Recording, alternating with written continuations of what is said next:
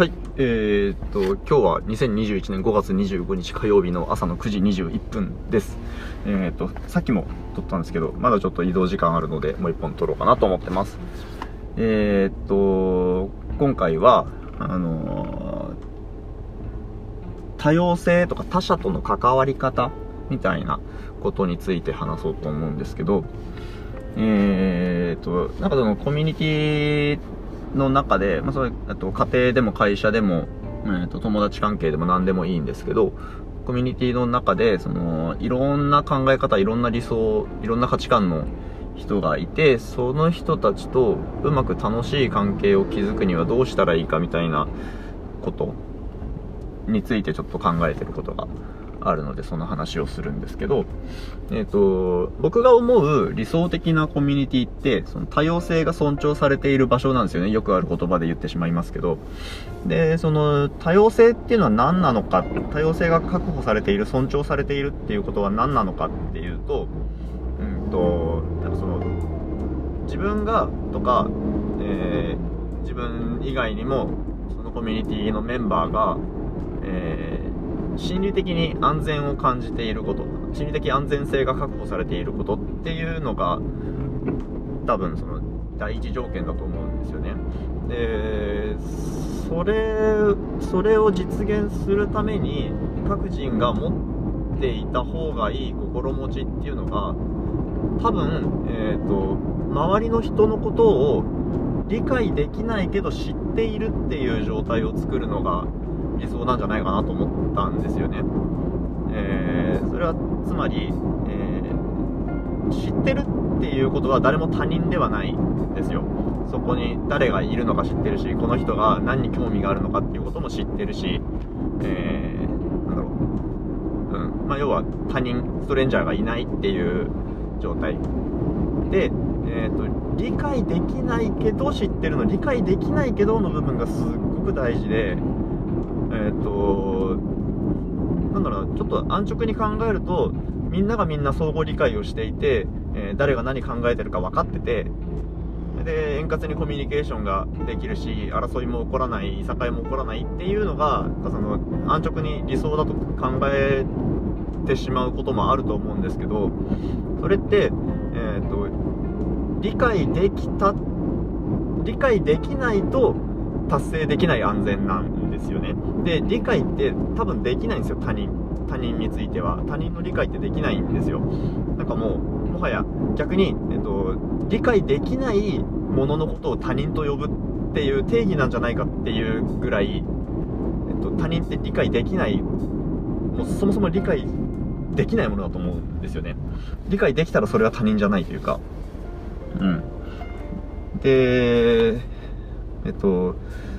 もし他人を理解しようというのを目標にしてしまうと、えーまあ、どっかのタイミングでもしかしたら、あ、理解できた、やったって思うかもしれないけど、絶対、その理解から外れた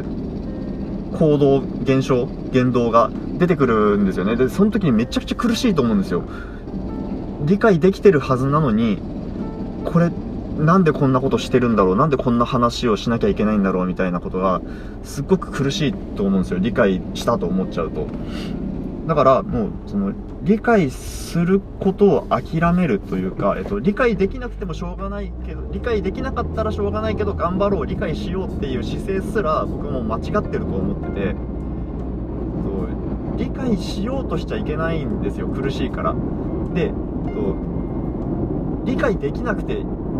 いいんです。えっと、理解しようとしなくていいんです。ただ、その人が何を考えてるのかっていうことを知るだけでよくて、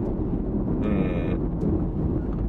知ると理解するっての全然違うの分かりますかね？あの、えー例えば全然分かんない国の言葉で考えを喋られてもそれは知ったことにはなんないんですよこの人が分かんない、えっと、自分には分からない言葉を喋るっていうことだけは知ってることになるけどでもそれは、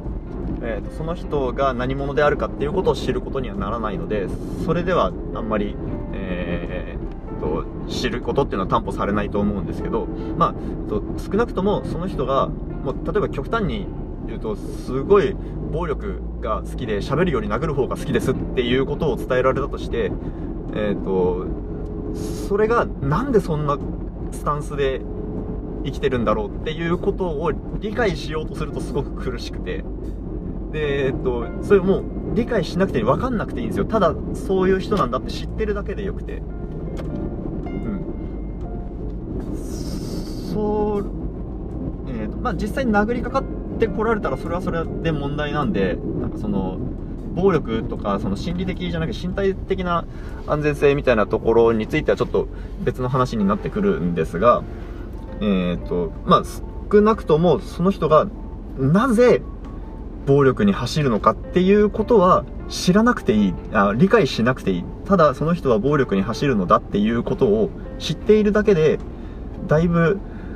えっ、と心理的安全性って保たれると思うんですね。ちょっとあの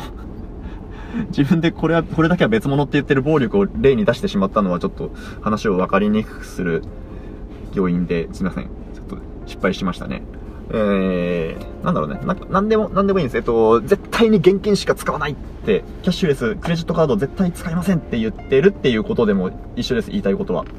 えっ、と、な、なんでそうなのって理解しようとしない。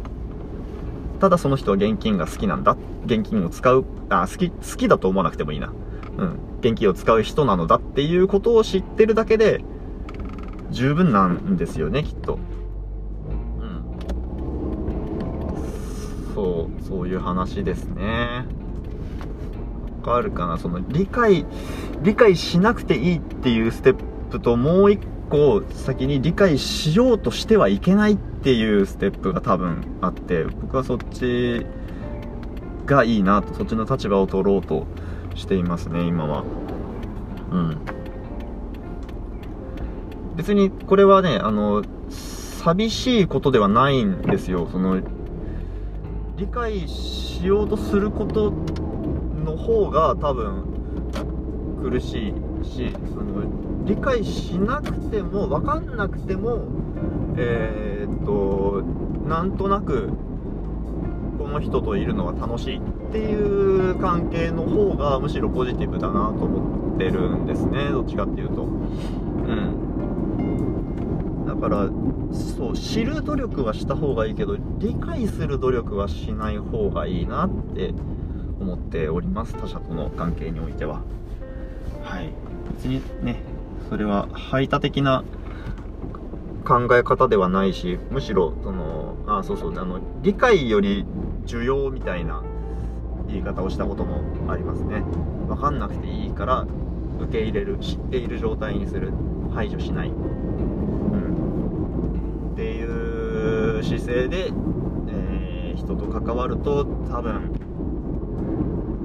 うんな楽楽っていうと違う楽なだけじゃないんですけど人と関わるのが理想的な状態だなと思っているし、うん、そういう人たちで構成されたコミュニティはとても居心地が良いだろうなって思っている感じですね。はい。はいじゃあこんなところで以上です。ありがとうございました。